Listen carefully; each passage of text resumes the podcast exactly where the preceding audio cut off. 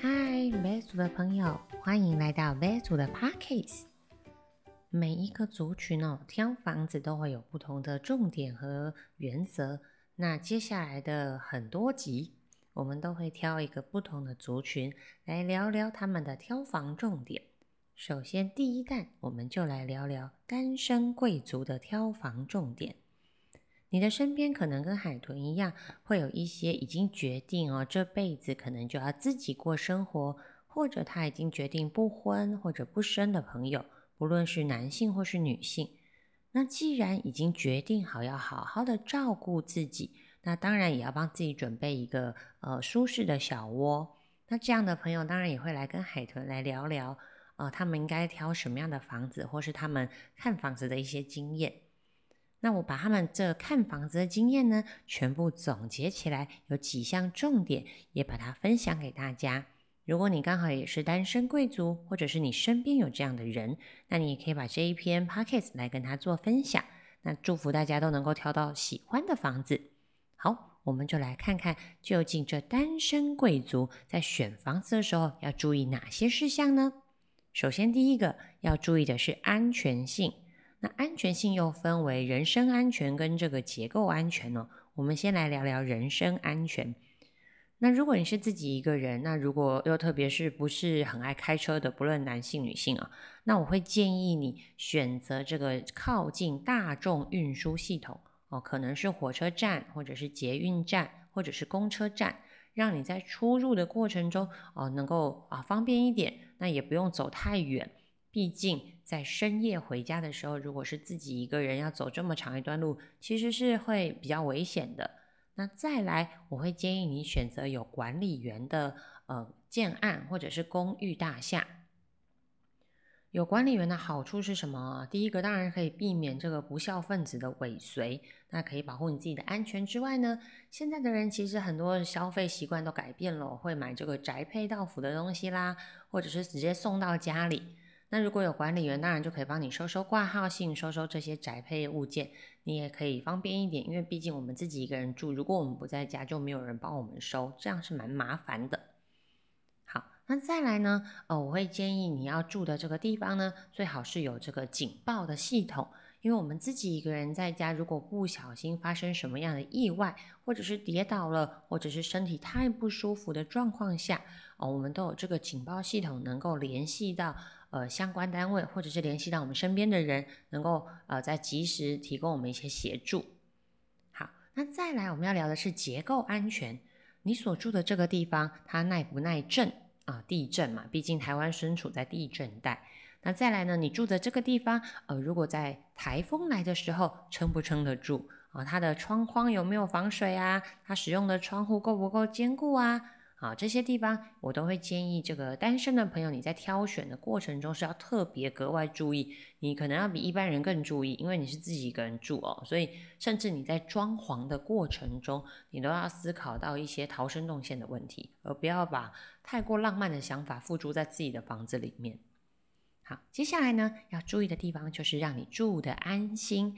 这个空间当中，它的小环境跟大环境，什么是小环境啊？就是你自己所处的这个建案本身啊，它的邻居的状况啦，管委会的状况啦，或者是呃自己大厅啊够不够干净，这些状态你喜不喜欢？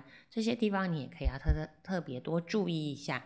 再来就是大环境周边哦，建案周边的这个环境你喜不喜欢？还有适不适合你用？如果你是爱煮饭的人，靠近菜市场，你可能会很开心。那如果说您是护理人员哦，工作时间非常长，那你有没有可能是离你的工作地点比较靠近一点？可能对你来说也会比较方便一点。又或者是你可能已经退休了，有一些比较呃不一样的休闲生活，喜欢运动啊，或者是喜欢画画啊，那这些你所住的环境有没有符合你的兴趣跟你的使用习惯？这件事情就非常的重要。那再来，我们要聊的是这个房子本身有没有符合现在的观念啊？当然，我们要把防疫的观念也放进去，尤其是现在因为这个武汉肺炎的影响哦，每个人居住的环境也会特别到注意到这些事情。自己住还有一个问题哦，没有别人可以帮你处理你害怕的小动物。我不知道你害怕小动物是什么啊？可能是蟑螂、蚂蚁，可能是米奇，或者是其他之类的。那如果你跟海豚一样是害怕这些小动物的，那请你在选择建案的时候，特别的去注意它的排水系统啊，有没有使用这个现在最新的一些系统，能够防止这个臭气回潮、反潮之外呢，也能够。避免这些小动物透过管线来到我们的家中，这些事情对我们来说也很重要嘛。那当然，倒垃圾的状况不要忘记，因为自己一个人没有别人帮你倒垃圾，你可能没有时间追垃圾车，所以垃圾处理的方式会是独居的一个很重要的重点。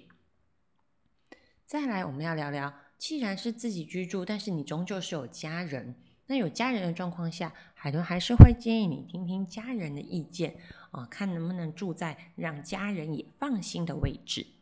好，自己住其实有很棒的呃规划，或者是或是一个很很舒服的状态，因为整个房子就为你所用，所以你可能可以拥有一间很舒适的卧房之外呢，你还可以有一个自己的空间啊，不论是喜欢做画画啦。打坐啦，静心嘛，或者是瑜伽，甚或是书房。那我还有听过朋友说，他很喜欢煮饭，所以他要有一个很大的厨房，很大的餐桌，可以邀请别人到他的家中来，呃呃吃饭啊聚会。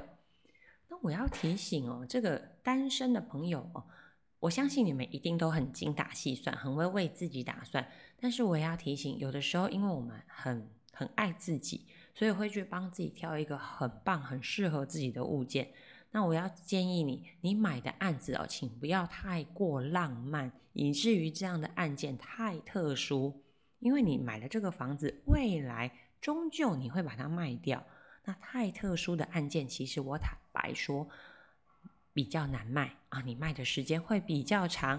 举例来说啊，海豚曾经就看过这个建案的顶楼有一个自己的小。阁楼哦，那外面呢，全部都做花园造景，哇，这这物件真的很浪漫。但是你知道那个房子有够晒，所以有时候就会有这种很浪漫、很特殊的物件。那呃，也是很特别的人居住。但是我也必须说，像这样的物件，你在处处理它的时候，时间会比较长。所以单身的朋友，有时候这个浪漫的情怀，不要忘记，偶尔要拉回现实的状况看一下。今天花了一点时间来聊聊。啊，单身贵族的挑房重点。那我们也期待未来啊的每一集，我们都会跟一个不同的族群啊来对话。那下一代呢，我们要来聊的会是银发族。那如果你身边呢刚好有符合这一集的对象，或者是我们下一集要聊的对象呢，请你提醒他一定要记得关注 v e s 的 Podcast。那我们期待下一集的跟大家相见哦。今天到这边，拜拜。